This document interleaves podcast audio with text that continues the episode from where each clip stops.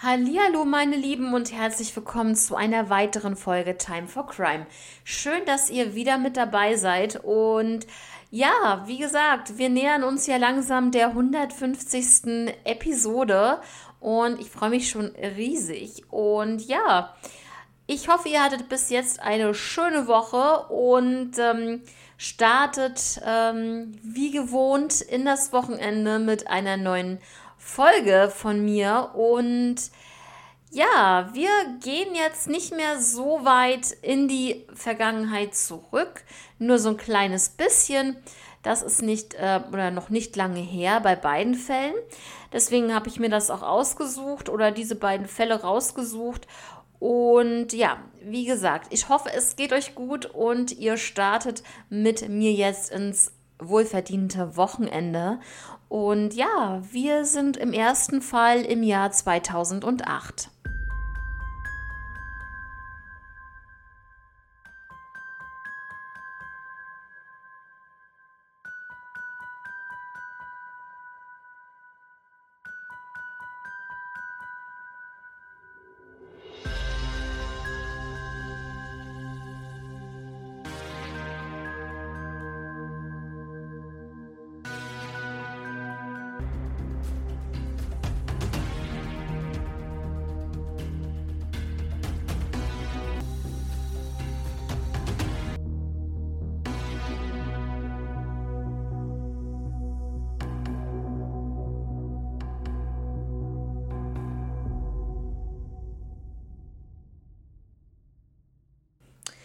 Genau, und im ersten Fall gehen wir auch in die USA dann.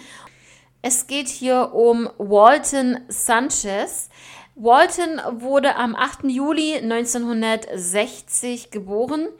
Er hatte äh, Schwestern und Brüder, die alle älter waren als er und eine geradezu eine wirklich sehr enge Beziehung zu seiner Schwester Elizabeth.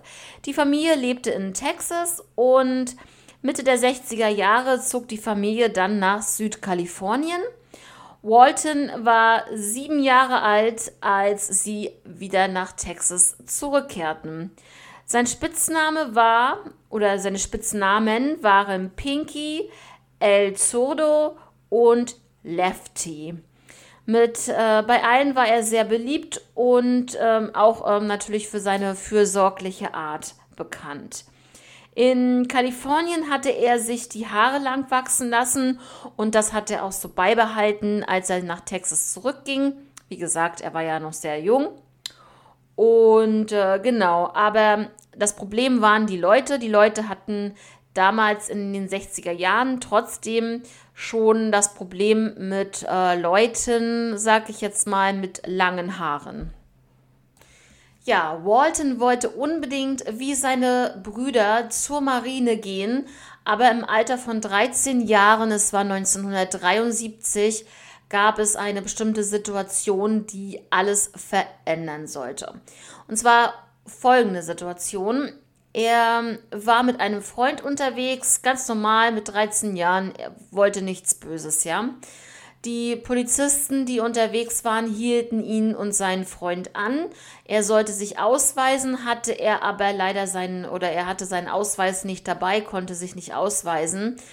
Daraufhin schlugen die Polizisten ihn und beschimpften ihn als Herumtreiber. Ähm, ja, man vermutet, dass es daran lag, dass er lange Haare hatte, was total absurd ist eigentlich. Ne? Das wisst ihr ganz, wisst ihr hier auch so, ne? Dass das total ähm, ja, ein Blödsinn ist. Und ähm, genau, ähm, man hat halt auch gesehen, ähm, auch anhand der Hautfarbe, wie auch immer, dass er von, ja, dass er ein Kind von Hispanics Einwanderern war. Und äh, ja, die Polizisten oder allgemein auch die Anwohner wollten halt keine Veränderungen haben. Und äh, ja, das ist also nicht nur in Deutschland so gang und gäbe, jetzt nicht bei den Polizisten, das meine ich jetzt nicht, aber allgemein mit, diesem, mit dieser Rassenfeindlichkeit kann man ja schon sagen. Das war da bei ihm auch so. Ähm, er wurde so hart getroffen von den Schlägen, dass er, und man muss sich überlegen, ähm, die müssten ja wirklich auf seinen Kopf richtig, richtig ähm, eingeprügelt haben. Denn durch diese Schläge von den Polizisten hat äh, Walton dann einen Schädelbruch äh, erlitten und äh, er hatte dann äh, lebenslange epileptische Anfälle immer mal wieder. Und damit war natürlich auch sein Traum zerplatzt, zur Marine zu gehen. Und ähm, ja, das fand ich, als ich das gelesen habe, wirklich sehr, sehr traurig. Weil ich kann mir vorstellen, wie schlimm es für jemanden ist, der sich da etwas erträumt hat und ähm, jetzt nicht so ein Traum, wo man gar nicht rankommt, sondern wo man schon äh, gute Chancen hätte und dann auf einmal so eine Situation entsteht und er da wirklich nicht mehr rankommt. Also das finde ich auf jeden Fall sehr, sehr schlimm. Ähm, ja, dadurch geriet er immer mal wieder mit dem Gesetz in Konflikt und er hatte halt, wie gesagt, sein, sein Vertrauen in die Polizei oder allgemein äh, war komplett weg. Er hatte großes Misstrauen äh, der Polizei gegenüber. Er hatte keinen Respekt mehr vor der Polizei. Warum auch, wenn die sowas mit ihm machen? Ich kann es voll nachvollziehen. Also wirklich, der Arme. Ähm, ja, also Walton bekam dann immer mal wieder ähm, Krämpfe. Und ähm, ja, sein Geld hat er verdient, ähm, da er bei seinem Vater im Mechanikergeschäft ähm, ja, unterstützend zu ihm zur Seite stand und ihm dort half. Er wurde auch des Öfteren verhaftet, unter anderem Fahren, ohne, äh, Fahren unter Alkohol- und Drogeneinfluss, Widerstand gegen Vollstreckungsbeamte und Besitz von Marihuana. Und im Jahr 2008, ähm, da ging es ja jetzt äh, drum, war Walton 48 Jahre alt. Er ähm, war gerade bei seinem Freund, der auch ein Haus hatte und ähm, da fuhr auf einmal, also er war da drau er war draußen, ich glaube, er kam gerade an zu dem Haus. Ähm, dann fuhr ein goldfarbenes Auto an und äh, hielt dort, rief Walton zu sich. Walton, ja, hat sich nichts weiter großartig bei gedacht, ist dann auf dieses Auto zugegangen und als er näher kam, wurde dann auf ihn geschossen. Und ja, leider Gottes, also es war sozusagen eine regelrechte Hinrichtung, verstarb er noch am Tatort.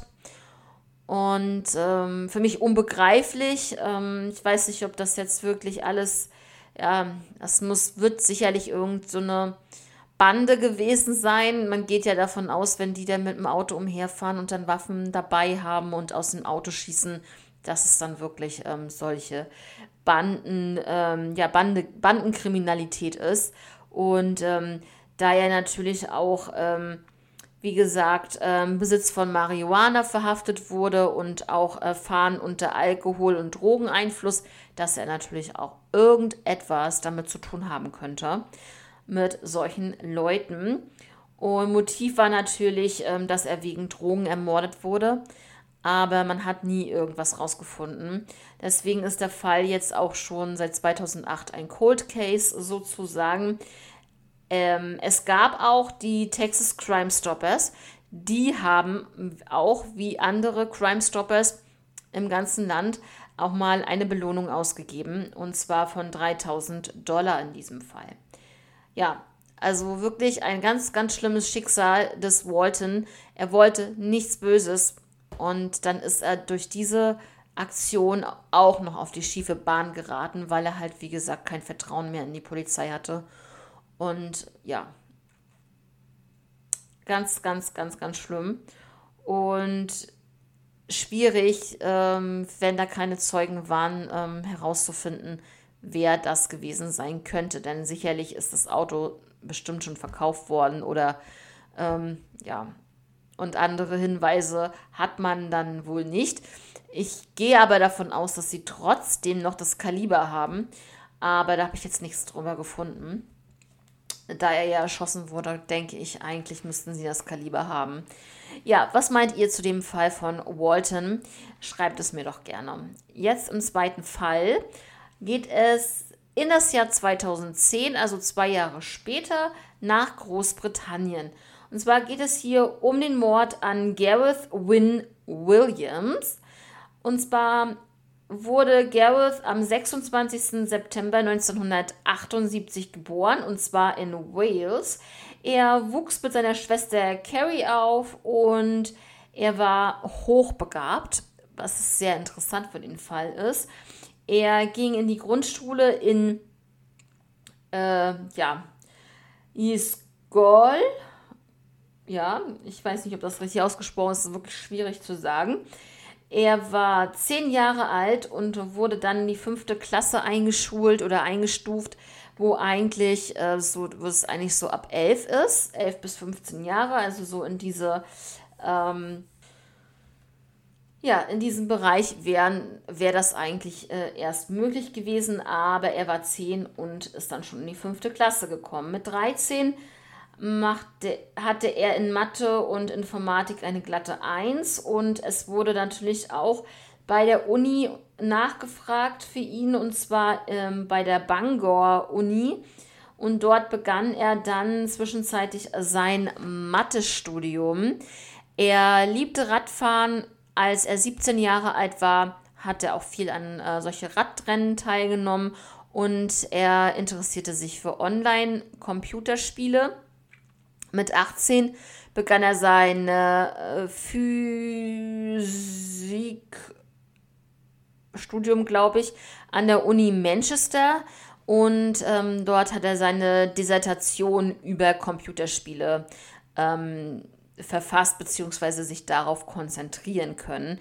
Beamte des Government ähm, Con ähm, Communication Headquarters haben ihm dann, als er 21 Jahre alt war, ein Jobangebot gemacht, was er nicht ausschlagen konnte. Kurz darauf verließ er dann das College und folgende Aufgaben hat er jetzt in, diesem, äh, in dieser Branche. Er analysiert und überwacht weltweit E-Mails und Telefonate. Und ähm, ja, wenn mathematische Probleme aufkamen, hat er sich damit auch beschäftigt. Garrett wurde zum britischen Auslandsgeheimdienst abgeordnet und wurde ein Spion.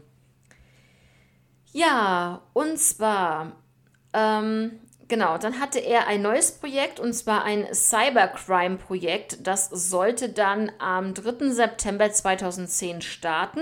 Er reiste vorher dann auf jeden Fall noch in die USA und sollte am 11. August 2010 dann wieder nach Großbritannien zurückkehren.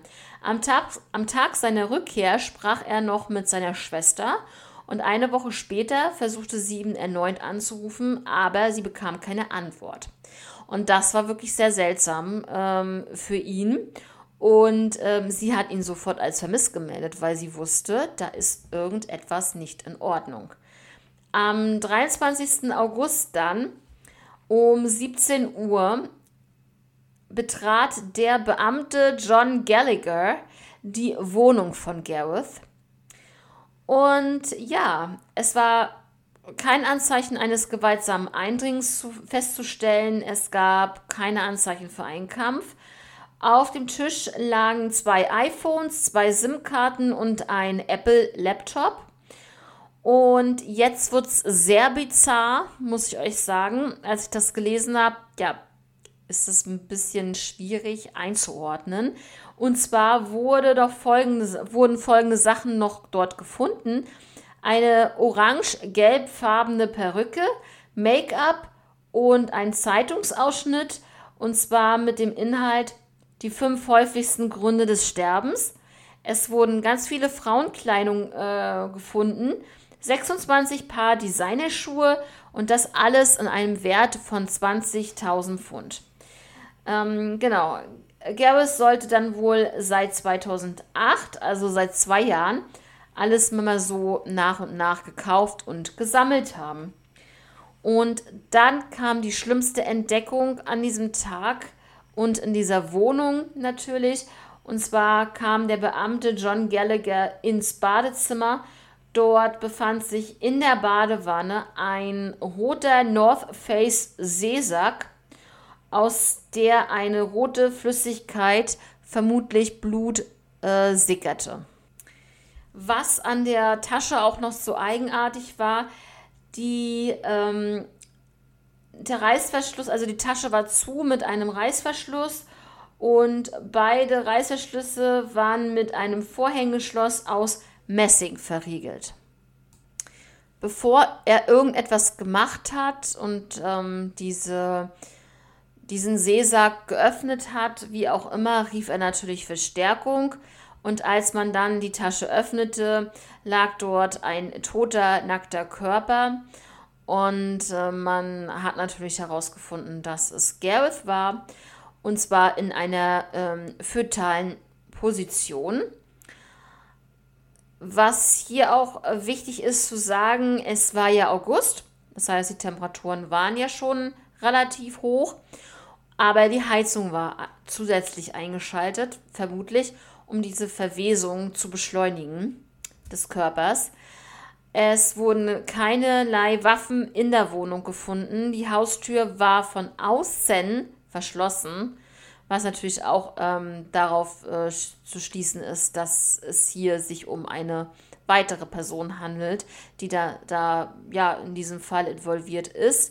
Und ich muss auch ganz ehrlich sagen, man ähm, merkt ja auch sofort, wenn ein Schloss da dran ist, kann derjenige, der in dem Sack gefangen ist, dieses Schloss von außen ja nicht selber angebracht haben. Das muss jemand anderes gewesen sein. Nur mal schon mal so vorweggenommen. Wir kommen aber nachher nochmal drauf zu sprechen. Es äh, war definitiv auszuschließen, dass äh, Gareth an Erdrosseln, Erschießen und Erstechen gestorben ist. Das Blut in der Tasche sei wohl älter gewesen. Das soll wohl nicht wirklich alles von ihm gewesen sein. Er hatte aber keine Drohung und auch kein Alkohol im Blut. Dann wurden die Handydaten von ihm und auch die Kreditkartentransaktion, alles wurde überprüft. Ähm, es wurden Überwachungskameras überprüft und es stellte sich natürlich die Frage bei den Frauenkleidern und alles andere drumherum, war Gareth homosexuell? Ja, seine Internet- und Laptop-Aktivitäten wurden natürlich auch überprüft und sogar wurden auch ähm, Schwulenbars ähm, durchsucht ähm, nach Zeugen, ganz klar. Und man glaubt nicht, dass äh, Gareth homosexuell oder äh, ein Transvestit war, obwohl das natürlich ähm, durch die Frauenkleidung ja so gut wie bestätigt ist, so gut wie, ja, nicht bestätigt, so gut wie. Ja, so die Ermittlungen ähm, begannen dann natürlich auch und ähm, da hat man natürlich im Haus, in dem Gareth zurzeit wohnte, im Juni und Juli 2010 ein mysteriöses Pärchen gesichtet in diesem Haus mit mediterranem Aussehen, sagt man. Und sie waren damals in ihren 20ern oder 30ern und man fand sie nie wieder. Man hat sie nicht ausfindig machen können, aber es gibt ein Phantombild dieser beiden, dieses Pärchens. Im September 2010 gab es äh, oder wurden Überwachungskameraaufnahmen veröffentlicht von äh, Gareth. Am 14. August 2010 sah man Gareth mit einem roten T-Shirt, einer beigen Hose und weißen Sportschuhen ähm, auf so einer Überwachungskamera. Er betrat um 15 Uhr die U-Bahn-Station Holland Park und am nächsten Tag war er dann bei einem Geldautomaten zu sehen oder in einem Kaufhaus ähm, und zwar Harrods um 14 Uhr. Also so ein bisschen konnte man dann nachvollziehen, äh, wo er dann war. Gareth wurde in Nordwales beerdigt und ähm, ja, also es kommt jetzt gleich zu einer bestimmten Situation. Und zwar ähm, geht es ähm, um seine Chefin, also unter anderem auch jetzt hier. Seine Chefin hat, ähm, wurde natürlich auch vernommen und es gab keine Bedrohung auf, für ihn. Und er war nie ein Ziel von irgendwelchen Organisationen oder irgendwelche Banden oder sonst was. Die Frauenkleidung war aber nicht ähm, Inbegriff seiner Arbeit. Also da hat sie überhaupt keine Informationen, dass er diese Frauenkleidung zum Beispiel brauchte, um undercover oder so irgendwas zu ermitteln. Also das nicht. Ähm, jetzt einmal noch mal kurz zur Auffindesituation in diesem Seesack. Seine Arme lagen auf der Brust, sein Gesicht und sein Körper waren ruhig und friedlich oder sahen ruhig und friedlich aus. Er hatte keine Verletzungen seiner Nägel und seiner Finger. Und ähm, genau, man hat dann, ähm, was ich interessant finde, einen Versuch gestartet, mal zu gucken, ob man sich selber in diesen Seesack äh, reinlegen ähm, kann, beziehungsweise so wie er da drin lag, ja, ähm, Beine angewinkelt und so weiter ähm, und äh, ob man den Reißverschluss dann alleine zumachen kann. Und ähm, das hat man über 400 Mal probiert und es hat nicht geklappt. Dann hat das ein Ermittler gemacht, ein ähm, ja, spezieller Ermittler war das. Und der hat, nee, nicht ein spezieller Ermittler, das war, glaube ich, äh, jemand aus der, ich wollte gerade sagen, Bundeswehr ist ja in, in, Großbritannien nicht, aber ihr wisst schon, was ich meine, vom Militär, so ein Leutnant, glaube ich. Und äh, der hat sofort geschafft, ja. Und da ist die Frage, wie man, wie es sein kann, dass man das 400 was waren das, über 400 Mal nicht schafft und dann setzt sich da ein Leutnant rein und der schafft es sofort.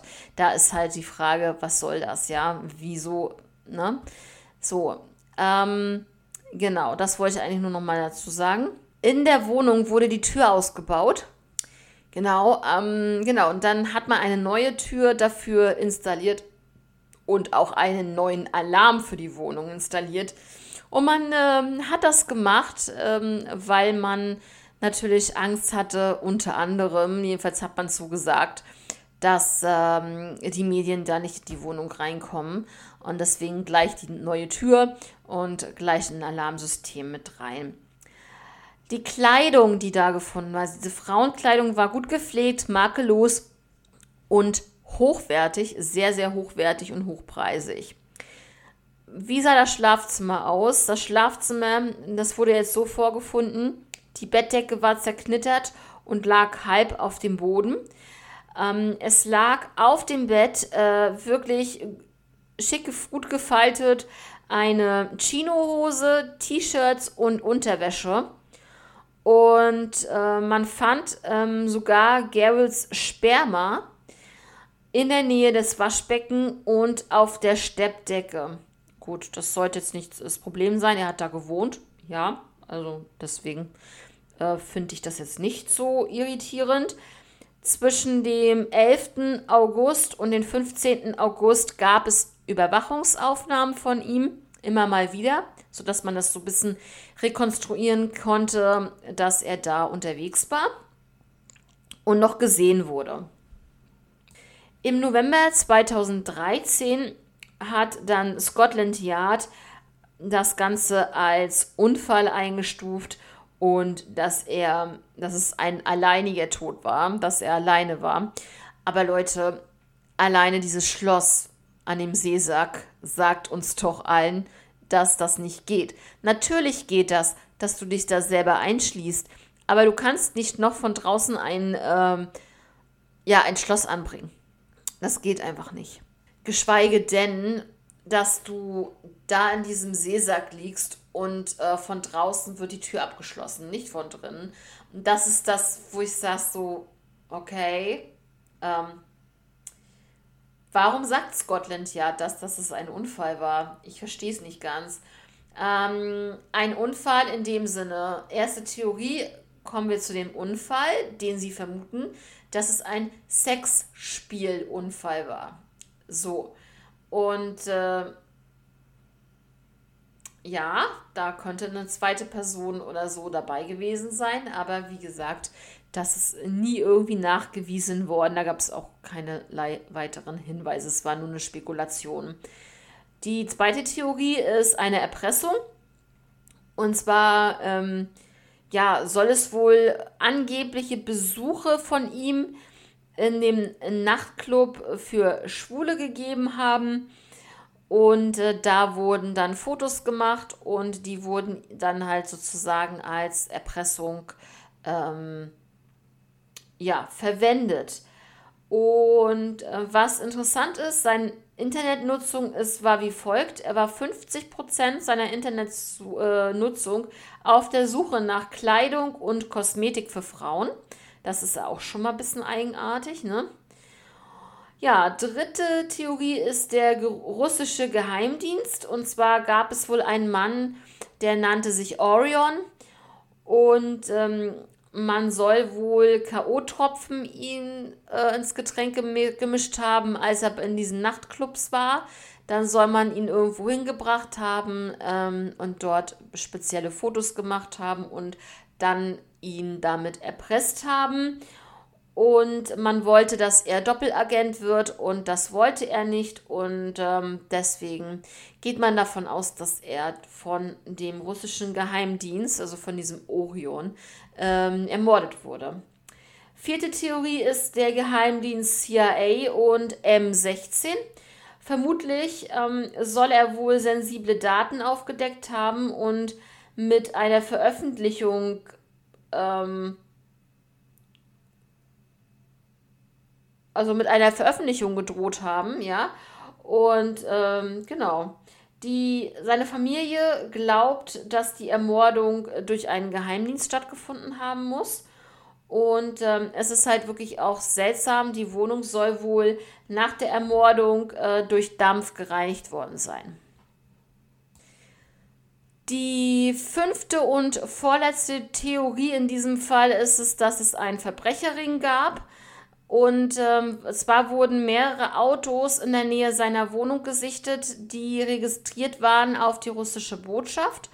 Und ähm, ja, unter anderem solche Sachen. Oder auch so, dass es so ein Verbrecherring ist. Und ähm, Scotland Yard hat 2010 ähm, das Ganze aber dann ausgeschlossen.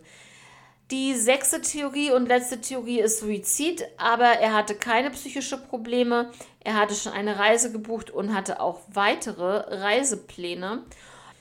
Ja, ist auch sehr, sehr schwierig. Also ich glaube definitiv, dass er ermordet wurde, ganz, ganz klar. Und dass er da nicht ähm, sich selber einsperren konnte, zumindest nicht mit dem Schloss, dass man von draußen abgeschlossen hat, die Wohnung und ich denke auch, dass so ein bisschen was vertuscht werden sollte, ganz klar. Und genau, der Fall und auch die Ermittlungen sind weiterhin aktiv. Er ist ja noch nicht e-, extrem lange her. Es geht, es sind jetzt ähm, 13 Jahre ist der Fall her. Das ist schon eine Zeit, ganz klar. Aber es sind, es sind jetzt keine 40 Jahre her. Ne? Und ja, was meint ihr zu dem Fall? Ich finde das auf jeden Fall spannend. Ähm, so einen Fall wie mit einem Geheimagent hatten wir jetzt hier sozusagen noch gar nicht. Und ähm, deswegen finde ich den Fall auch wirklich so, so spannend. Und ähm, ja, das war jetzt auch äh, der Fall von Gareth Wynne Williams aus dem Jahr 2010. Und was sagt ihr zu diesem Spionagefall? Spionage-Mordfall. Ja, jetzt äh, würde ich sagen, wir sind ja schon am Ende. Heute am Freitag und ich würde euch jetzt ins Wochenende entlassen. Wir hören uns am Dienstag wie gewohnt wieder. Bis dahin, passt alle auf euch auf und ähm, wir hören uns dann. Bis dann. Ciao.